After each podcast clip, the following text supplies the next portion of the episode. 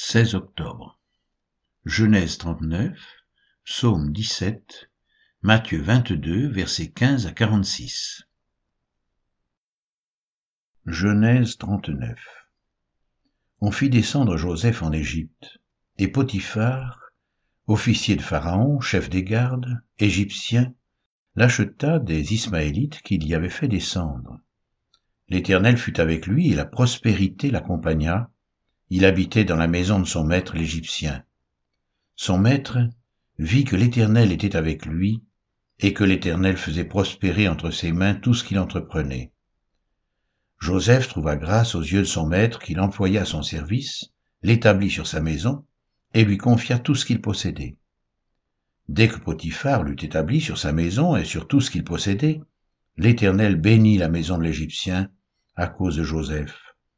Et la bénédiction de l'Éternel fut sur tout ce qui lui appartenait, soit à la maison, soit au champ. Il abandonna aux mains de Joseph tout ce qui lui appartenait, et il n'avait avec lui d'autre soin que celui de prendre sa nourriture. Or, Joseph était beau de taille et beau de figure. Après ces choses, il arriva que la femme de son maître porta les yeux sur Joseph et dit, Couche avec moi.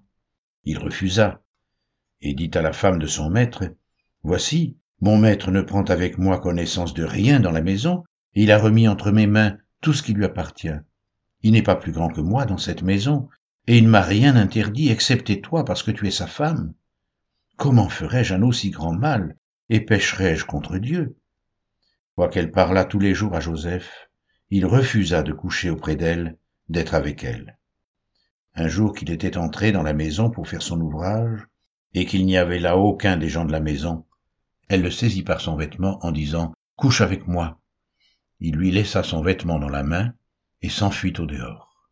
Lorsqu'elle vit qu'il lui avait laissé son vêtement dans la main et qu'il s'était enfui dehors, elle appela les gens de sa maison et leur dit Voyez, il nous a amené un Hébreu pour se jouer de nous.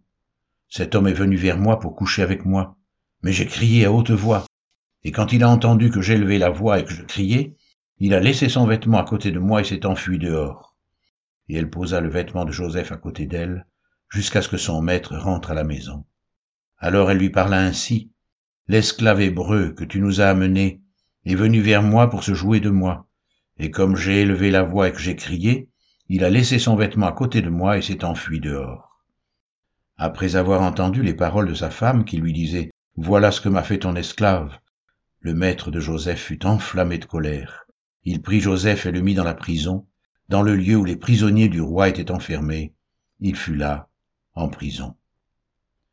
L'Éternel fut avec Joseph, et il étendit sur lui sa bonté. Il le mit en faveur aux yeux du chef de la prison, et le chef de la prison plaça sous sa surveillance tous les prisonniers qui étaient dans la prison, et rien ne s'y faisait que par lui. Le chef de la prison ne prenait aucune connaissance de ce que Joseph avait en main, parce que l'Éternel était avec lui, et l'Éternel donnait de la réussite à ce qu'il faisait. Psaume 17 Prière de David. Éternel, écoute la droiture, sois attentif à mes cris, prête l'oreille à ma prière, faite avec des lèvres sans tromperie. Que ma justice paraisse devant ta face, que tes yeux contemplent mon intégrité, si tu sondes mon cœur, si tu le visites la nuit, si tu m'éprouves, tu ne trouveras rien. Ma pensée n'est pas autre que ce qui sort de ma bouche. À la vue des actions des hommes, fidèle à la parole de tes lèvres, je me tiens en garde contre la voix des violents. Mes pas sont fermes dans tes sentiers, mes pieds ne chancellent point je t'invoque, car tu m'exauces, ô Dieu.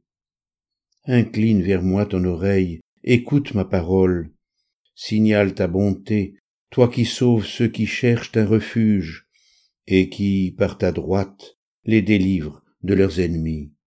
Garde-moi comme la prunelle de l'œil, protège-moi à l'ombre de tes ailes, contre les méchants qui me persécutent, contre mes ennemis acharnés qui m'enveloppent, ils ferment leurs entrailles, ils ont à la bouche des paroles hautaines, ils sont sur nos pas déjà, ils nous entourent, ils nous épient pour nous terrasser. On dirait un lion avide de déchirer, un lionceau aux aguets dans son repère. Lève-toi, éternel, marche à sa rencontre, renverse-le, délivre-moi du méchant par ton glaive. Délivre-moi des hommes par ta main éternelle, des hommes de ce monde. Leur part est dans la vie, et tu remplis leur ventre de tes biens. Leurs enfants sont rassasiés, et ils laissent leur surplus à leurs petits-enfants. Pour moi, dans la justice, je verrai ta face. Dès le réveil, je me rassasierai de ton image. Matthieu 22, 15 à 46 Alors les pharisiens allèrent se consulter sur les moyens de surprendre Jésus par ses propres paroles. Ils envoyèrent auprès de lui leurs disciples avec les Hérodiens qui dirent Maître, nous savons que tu es vrai et que tu enseignes la voie de Dieu selon la vérité, sans t'inquiéter de personne, car tu ne regardes pas l'apparence des hommes. Dis-nous donc ce qu'il t'en semble. Est-il permis ou non de payer le tribut à César? Jésus, connaissant leur méchanceté, répondit, Pourquoi me tentez-vous, hypocrite? Montrez-moi la monnaie avec laquelle on paie le tribut. Et ils lui présentèrent un denier. Il leur demanda, de qui porte-t-il l'effigie et l'inscription? De César, lui répondirent-ils. Alors il leur dit, Rendez donc à César ce qui est à César, et à Dieu ce qui est à Dieu.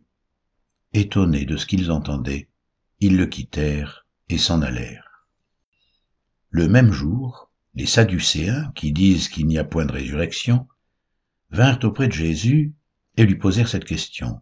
Maître, Moïse a dit si quelqu'un meurt sans enfant, son frère épousera sa veuve et suscitera une postérité à son frère. Or, il y avait parmi nous sept frères.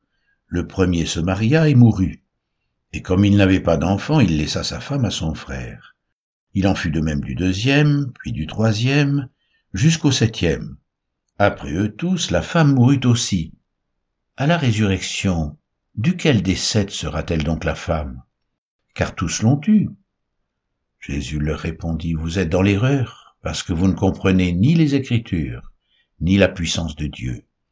Car à la résurrection, les hommes ne prendront point de femmes, ni les femmes de Marie, mais ils seront comme les anges de Dieu dans le ciel.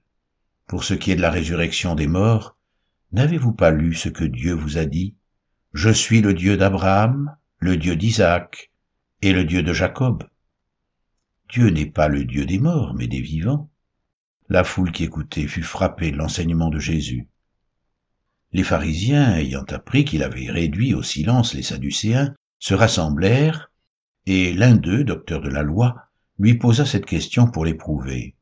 Maître, quel est le plus grand commandement de la loi? Jésus lui répondit, Tu aimeras le Seigneur ton Dieu de tout ton cœur, de toute ton âme, et de toute ta pensée. C'est le premier et le plus grand commandement. Et voici le second qui lui est semblable. Tu aimeras ton prochain comme toi-même. De ces deux commandements dépendent toute la loi et les prophètes. Comme les pharisiens étaient assemblés, Jésus les interrogea en disant, Que pensez-vous du Christ? De qui est-il le Fils? Ils lui répondirent, De David. Et Jésus leur dit, Comment donc David, animé par l'Esprit, l'appelle-t-il Seigneur lorsqu'il dit Le Seigneur a dit à mon Seigneur, Assieds-toi à ma droite, jusqu'à ce que je fasse de tes ennemis ton marchepied. Si donc David l'appelle Seigneur, comment est-il son fils? Nul ne put lui répondre un mot, et depuis ce jour, personne n'osa plus lui proposer des questions.